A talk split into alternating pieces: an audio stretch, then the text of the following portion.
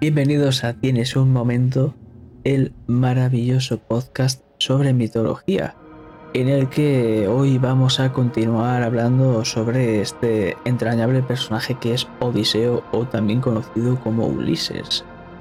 Pero como siempre, vamos a presentar a mi querido compañero y artista, intérprete, fanático de el matriarcado, fanático de poner a parir sobre todo a Odiseo y muchas más cosas.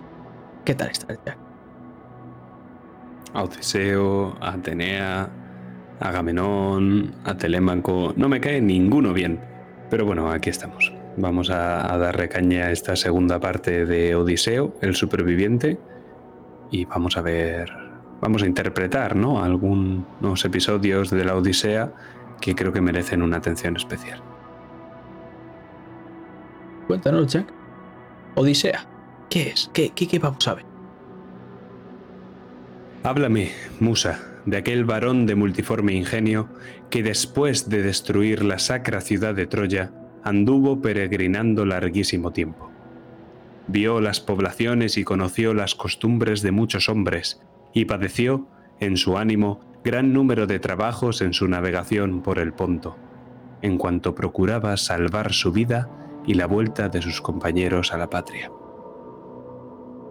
Y es que el salvar su vida y la de sus compañeros ya como algo secundario es el leitmotiv de toda la Odisea, como ya anunciábamos en la primera de las partes de este podcast. Y también he de hacer constar que la Odisea, así como la Iliada, ya no es un mito de la edad de bronce, la paz cretensis y la diosa del mar, ya las culturas matriarcales que se habían, la diosa madre, todas estas culturas que se habían situado en la Grecia previa a la Edad de Bronce y durante la Edad de Bronce también, van a verse sustituidas por una nueva moral a la que Graves va a hacer referencia, que es la moral de la Edad de Hierro. Y aquí las cosas no solo las van a determinar los dioses, sino que los hombres tienen parte, y digo hombres, no como anthropos en griego, sino como varón. Los varones van a acabar dominando el sistema social y político de la Grecia clásica y se van a convertir en no solo ya guerreros, sino también jueces y aquellos que van a determinar la moral de este nuevo mundo que empieza a asomar en la Edad de Hierro.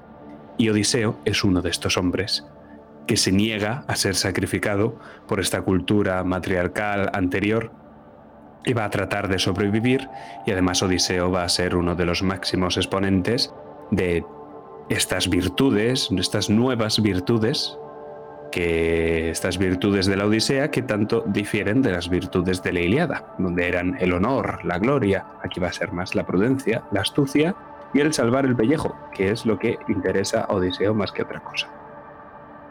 Algunas cositas sobre la Odisea desde el punto de vista de la mitología comparada, por ejemplo, en el canto tercero, que eh, se incluye dentro de la telemaquia, que son los cuatro primeros cantos de la Odisea en los que Telémaco se va a buscar a su padre. Esta búsqueda del padre es un tropo muy conocido dentro de muchísimas mitologías. Acude a Pilos, donde está el viejo Néstor, que es uno de los héroes que salen en la Iliada y es de mis héroes favoritos, porque es un señor muy mayor que se va a la guerra y lo hace muy bien y vuelve y muere feliz. O sea, es una historia muy aburrida, pero es el sueño de Odiseo, al final es ser como Néstor. Lo que pasa es que Odiseo era un hijo de puta y Néstor no lo era, era un abuelito entrañable. Entonces, Odiseo va a acabar muerto y Néstor no. Pero Néstor es tan buena onda que cuando llega Telémaco y le dice, oye, ¿has escuchado hablar de mi padre? Y le dice, bueno, te voy a contar una historia. Y empieza a contarle parte de, lo que él conoce de la historia de Odiseo. Y esta forma de empezar una epopeya, contando una historia, que un viejo te cuente una historia, es muy similar a cómo empiezan el Mahabharata y el Ramayana, que son dos epopeyas de la India. Luego también he de decir que si bien hacía referencia en el podcast anterior a que la Odisea es un nostos, un poema que tiene como punto principal el regreso del héroe, el destino del héroe es morir. Y este exilio tiene un poco de exilio casi autoimpuesto. Es un viaje para alcanzar la, redención, la salvación, un poco. No se ve claramente porque Odiseo es un hijo de puta. pero sí que se ve en todos los obstáculos como es un viaje del héroe, desde el punto de vista campbelliano. Por ejemplo, este mismo viaje del héroe en el que le van pasando bastantes putadas y al final lo que lo legitima para volver a su reino y ocupar el trono, lo podemos ver también, ojo atención a la comparación, en la cuaresma. En esos 40 días que Jesucristo pasa vagando por el desierto, en un exilio autoimpuesto, para ser tentado y rechazar, para así acabar siendo digno del papel que le toca cumplir en el plan de Dios, ¿no? Y es que con Odiseo pasa algo parecido. Odiseo también lo tentan, lo tientan continuamente en la Odisea y aún así va a rechazar porque, bueno, él quiere llegar a su casita con Penélope. A lo mejor no lo quiere tanto, pero, pero bueno, es un poco el leitmotiv. Ocurre también con Arjuna. En el Mahabharata que he mencionado anteriormente, Arjuna es uno de los Pandavas. Un poco se autoimpone un exilio bastante random y también se recorre toda India viviendo un montón de aventuras hasta que al final llega como uno de los príncipes más queridos de los Pandavas y ya totalmente reconciliado con su hermano.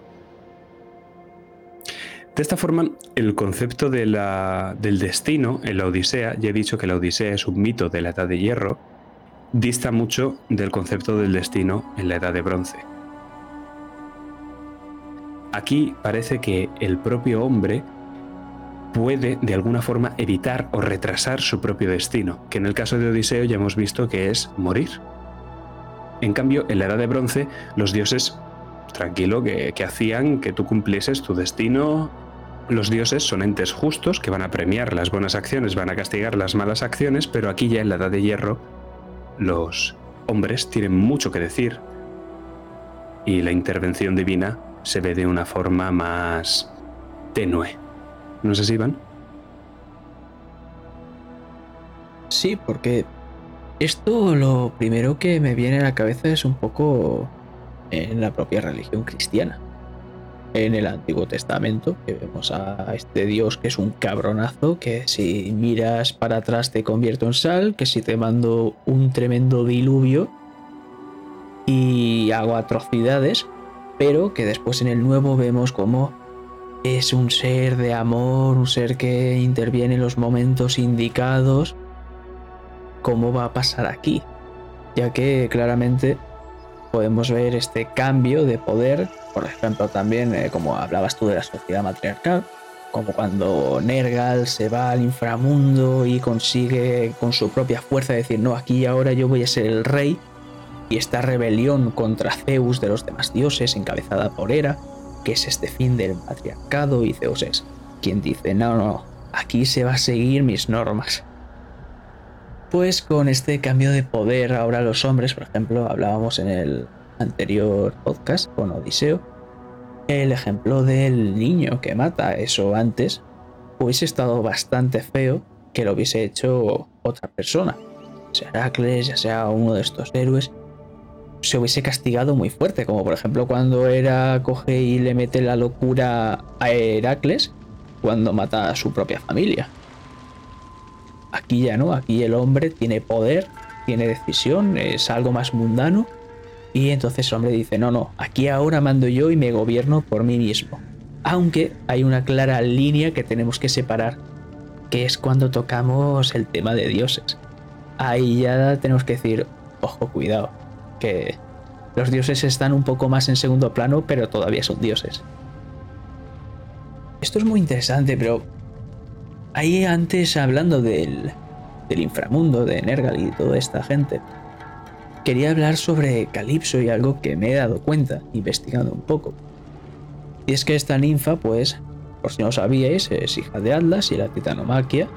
Cuando todos se mandan al inframundo, al Hades y toda esta movida, esta ninfa va a ser mandada a la isla que hemos visto que va a ir Odiseo.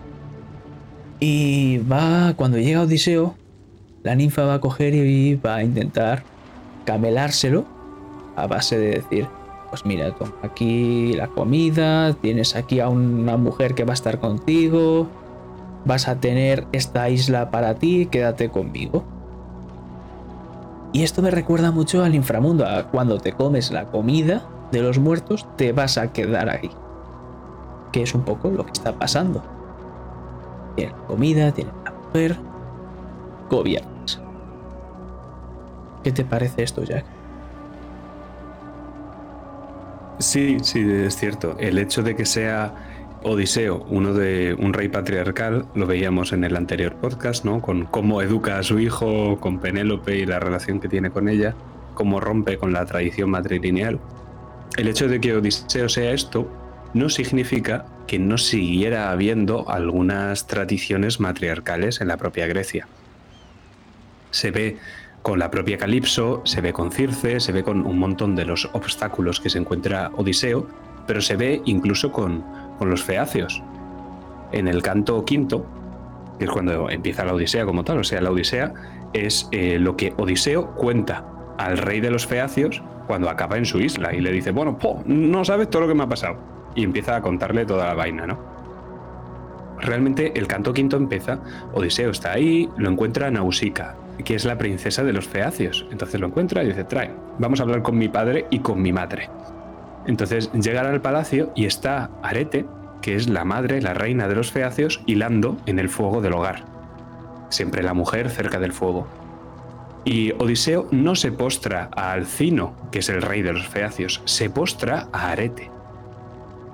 Y las instrucciones que se dan a Odiseo eran esto mismo, tienes que postrarte ante ella.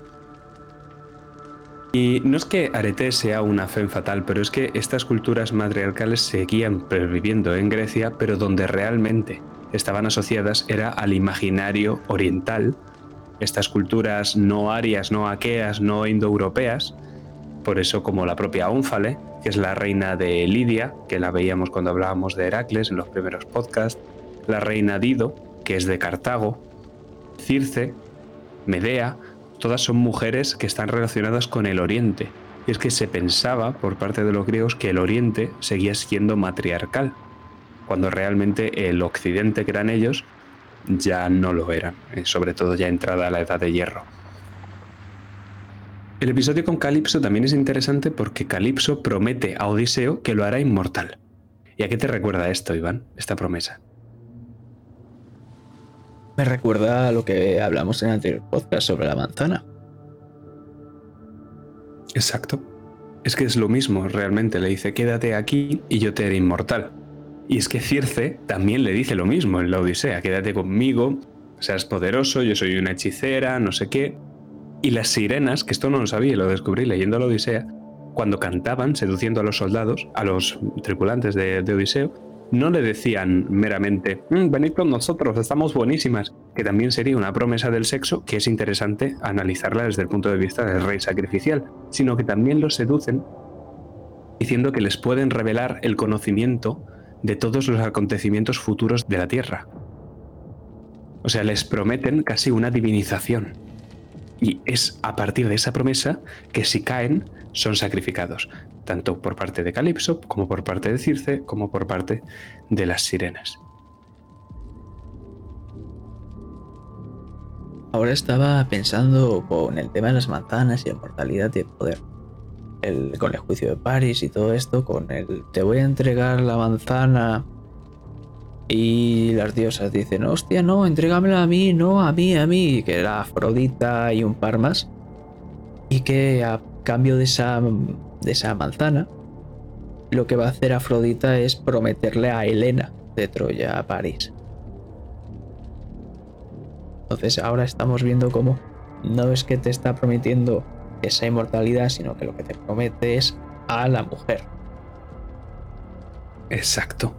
Y además el propio Graves lo que dice es que realmente la disputa no era cuál de ellas se quedaba la manzana, sino que era nosotras tres, diosas, que somos realmente la misma, porque somos la doncella, Atenea, la mujer, Afrodita y la vieja, era las que te estamos dando a ti la manzana.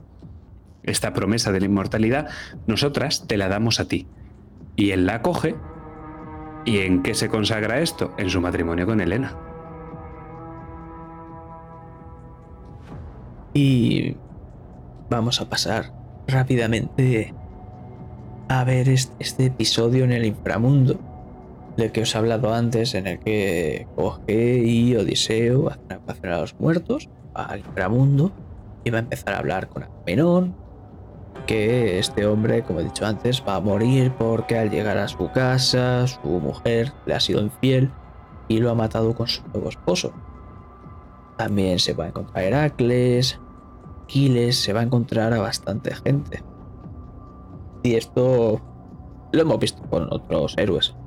Seo ha ido, el mismo Heracles ha ido, Orfeo ha viajado al inframundo y siempre se tienen que superar algunas pequeñas pruebas, obstáculos, para llegar al objetivo. Que en el caso de Odiseo, hablar con, con Tiresias, el oráculo, y que le diga el camino, el rumbo de Ítaca, hacia su casa. Jack, ¿cuáles son las perturbaciones del inframundo? El canto noveno, que es el canto de la evocación a los muertos, es uno de los más interesantes, a mi opinión, que tiene la Odisea. Odiseo, para bajar al Tártaro, para esta perturbación de los infiernos, que la llamaría Campbell, ¿no? tiene que enfrentarse lo primero a un grupo de caníbales. Y no sé si lo hemos tratado ya en el podcast, el mito de Zagreo y los titanes. Pero Zagreo es este niño dios hijo de Zeus y los titanes caníbales se lo comen, entonces Zeus se los carga a todos. Esto de el niño lo que es es un sacrificio y el comerse el sacrificio es hacer una comunión. No, es, es comulgar. Entonces el que Zeus esté castigando a estos caníbales simboliza ya que ya vale de sacrificios humanos, ya, ya vale de comernos estos niños. Vencer a los caníbales es una señal de progreso, es como seguir avanzando. Y los caníbales están en el camino al inframundo. O sea que este inframundo todavía está atrasado y Odiseo tiene que, que derrotarlos para bajar. Y de hecho, Perturbar los infiernos es una cosa muy grave. Circe se lo dice al propio Odiseo cuando Odiseo vuelve del Hades. Le dice, qué temeridad ha sido haber visitado el país de Hades. Una muerte basta para la mayoría de los hombres, pero ahora tú tendrás dos. Porque el bajar a los infiernos y perturbarlos es morir. No por lo peligroso que sea, sino porque es literalmente morir. Para bajar tienes que estar muerto, ¿no?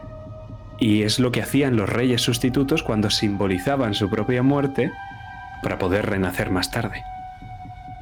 ¿No? Los, los reyes sustitutos, muchos de ellos se encerraban en su... Bueno, los reyes sustitutos no, los sustitutos se morían. Los originales se encerraban en su tumba y salían al día siguiente cuando ya el sacrificio se había hecho y todo esto. Entonces, estas dos muertes, estas muertes eran necesarias para luego la resurrección posterior. ¿Y qué es lo que hace para evocar a los muertos? Pues sacrifica un carnero y una oveja negra. ¿Por qué una oveja negra? Porque el negro es el color de la fertilidad, el color del barro, es un color fuertemente cetónico que está asociado a los ritos de la fertilidad y lo necesita para sacrificar a Hades. A Hades se sacrificaban animales negros. Y bueno, gente a la que ve Odiseo, eh, pues eh, es muy curioso porque primero ve a las mujeres y luego ve a los hombres. Pero ¿sabes cuál es la primera figura que se encuentra de todo el inframundo, Iván? ¿Quién? Sorpréndeme. Tiresias, que no es ni mujer ni hombre. Claro, Tiresias es hermafrodita. Entonces se encuentra con Tiresias, que ya está muerto, y le cuenta alguna cosa. Luego ve a todas las mujeres. Y luego ya ve a Agamenón, que ya ha sido sacrificado. Ve a Aquiles, ve a Patroclo y luego ve a Ajax, que ya hablamos en el podcast de Ajax, que como no se llevaban bien, Ajax se indignó y no le habló. Pero ahora toca hablar sobre la vuelta. Porque hemos finalizado, hemos encontrado el rumbo a casa. ¿Y ahora qué pasa cuando estamos en Ítaca? Pues va a tener que planear algo para poder infiltrarse. Entonces, va a actuar bajo la apariencia de un mendigo y eh, primero todo va a hacer un encuentro con su perrete, el cual el pobrete, cuando se lo encuentra, o de tanto tiempo, se va a morir. ¿Que se lo merece Odiseo por todo lo malo que ha hecho? Eh, sí, pero pobre perrete. Después, ¿qué hace? Después se va a encontrar con su hijo Telemac y entre ellos dos van a hacer una estrategia para acabar con el problema que son pretendientes. Y Penélope va a estar continuamente con estos pretendientes ahí dando por saco, cásate conmigo, no conmigo. Entonces Penélope lo que va a decir, venga, va. Tengo aquí el arco de mi esposo, de Odiseo, quien acoja y acierte en esto objetivo, pasar por unos agujeros, pues me voy a casar con él. Entonces dicen solo eso, venga, va, pues yo mismo. Entonces eh, van haciendo pruebas, pero hay algo muy importante, es que en el anterior podcast hemos dicho que este arco era de Apolo. O sea que no cualquiera podría pensar este arco. Odiseo es de los pocos que puede. Posiblemente Heracles también. Y todos fallan porque directamente no pueden pensarlo, pero este mendigo, este Odiseo camuflado, va a aparecer entre todos y va a decir, venga, va, voy a probar. Entonces, ante todo el mundo ahí diciendo, pues, si no hemos podido nosotros, ¿cómo va a poder este hombre? Pues él coge y tensa el arco con una gracia divina y suelta la flecha, pasando por esos obstáculos, dejándose revelar. Lo primero es de decir que los pretendientes antes de esta prueba de arquería están haciendo algunos juegos, pero esos juegos no tienen un carácter competitivo, sino que son meramente recreativos. Para conseguir la mano de la reina era necesario demostrar eh, fortaleza, algo de poderío físico, para lo que un juego competitivo era bastante importante. De hecho, es un poco el origen de los Juegos Olímpicos y, bueno, algunos juegos no funerarios tienen como origen esta ceremonia de elección del monarca porque se va a casar luego con la princesa con los mitos de Heracles vimos también un montón de, ceremonias matrimoniales que hacía el propio Heracles. Es competitivo, en cambio, el pugilato que hace Odiseo contra Iro, que es un mendigo que está por ahí, porque Odiseo se disfraza de mendigo para entrar aquí, ¿no? Entonces Iro, que es otro mendigo, dice, eh, esto eh, no, hay suficiente mesa para los dos, o sea, solo podemos mendigar uno. Y Odiseo dice, que no, Lisa, y empieza a pegarse con él a puñetazos y lo revienta, porque es Odiseo esto ya sí que tiene un carácter competitivo, en plan, el que se quede aquí va a poder, o sea, el que gane esto se va a quedar aquí y va a poder pretender a Penélope, va a estar en esta misma habitación. La prueba para conseguir la mano de Penélope era pasar una flecha a través de 12 anillos de hacha. Y esta prueba para, para obtenerla a ella, ¿no? para, para casarse con, con la reina, es igual a la que ocurre en el Mahabharata para ganarse la mano de Draupadi, que es una princesa, donde los pandavas están disfrazados de brahmanes, que también están relacionados con la castidad y con la pobreza. Odiseo se disfraza de mendigo, los pandavas se disfrazan de brahmanes, y así de esta forma se destapan y logran eh, con el arco hacer esta prueba de arquería para casarse con Draupadi.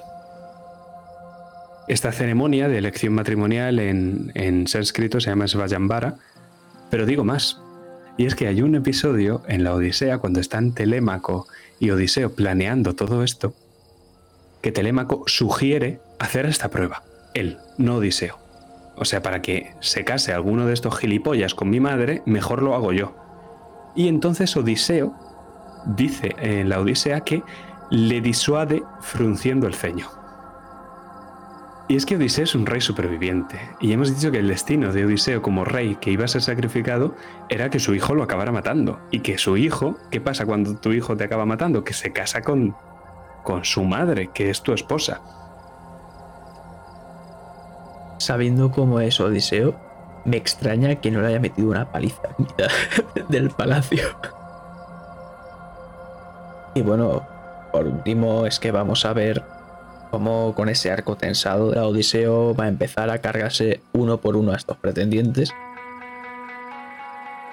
Pero este matrimonio, estos sacrificios de los pretendientes, ¿qué, qué pasa con esto? Muy brevemente el matar a los pretendientes y a las esclavas, porque también había varias esclavas que estaban a favor de los pretendientes, concretamente 12. Así que Odiseo no solo mata a los pretendientes, sino que también las mata a ellas. Tras cometer este homicidio, es bastante común en la Grecia clásica que había que purificarse, porque existían los homicidios justificados. No sé si lo recuerdas, con el maestro de arpa de, de Heracles y el tema de Orestes y tal, hay algunos homicidios que se pueden hacer. Pero hay que purificarse, por supuesto. Entonces Odiseo va a purificar con azufre y con fuego el homicidio que acaba de cometer. El fuego está muy relacionado con los ritos funerarios griegos. De hecho, Aquiles en el funeral de Patroclo al final de la Iliada también lo hace, lo purifica con azufre y todo esto. Y luego eh, también me parece curioso que se especula que puede haber una versión de la Odisea en la que tras hacer esto, tras matar a los pretendientes, Penélope contrae segundas nupcias con Odiseo. O sea, como que se vuelven a casar después de todo esto. Lo que simbolizaría varias cosas. La primera de todas ellas, que era un rito de celebración matrimonial, y aunque el matrimonio entre Odiseo y Penélope no se ha roto nunca, el hecho de renovar todo el ciclo ahora que el héroe ha vuelto a casar necesita de renovar ese matrimonio también. Al fin y al cabo ha sido él, Odiseo, el que justamente ha vencido y luego por casualidad se ha cargado a todos los demás pretendientes. Y además decía en el podcast anterior que esto, como es un Nostos, tiene que acabar bien. Es como un cuento popular, ¿no? Ah, tiene que haber un final feliz. Aquí no puede acabar con Ajax eh, muriéndose o con Edipo sacándose los ojos. Y como he dicho que acababan la mayoría de comedias romanas, con una boda. Con una boda y un banquete y todo esto. Entonces, esto es más o menos lo mismo. Al final tiene que acabar felizmente, pues vamos a acabar aquí con una boda, con unas segundas nupcias y bueno, ese es un poco el final de la Odisea. Comentar, por último, que acabo de recordar que se dice que, hablando de, esto, de guiarse las manos después del asesinato, que sucedió un poquito lo mismo eh, con los argonautas. A un señor y la propia Circe es quien purificó a los argonautas de este asesinato. Después sucedieron cosas y los argonautas tuvieron que salir pitando, decir. Pero eso será para otro podcast. Porque hasta aquí. La verdad es que me lo he pasado muy bien con Odiseo, sabiendo lo, mal que me cae porque es mala onda, todos lo sabemos ya. Vamos a crear un hashtag para cancelarlo en Twitter. Y nada más. Muchas gracias, como siempre, Jack. Un placer por aquí y a ayudarnos a, comprender más eh, la mitología. Nada, nada, gracias a ti y al resto de nuestros espectadores por estar con nosotros pese a la cantidad de fumadas que soltamos por podcast y, y cómo hilamos, madre mía, cómo hilamos. Y bueno, si tenéis sugerencias, queréis que hablemos de algo de la mitología en concreto, podéis dejárnoslos en los comentarios. Así que nada más. Un saludo. Adiós.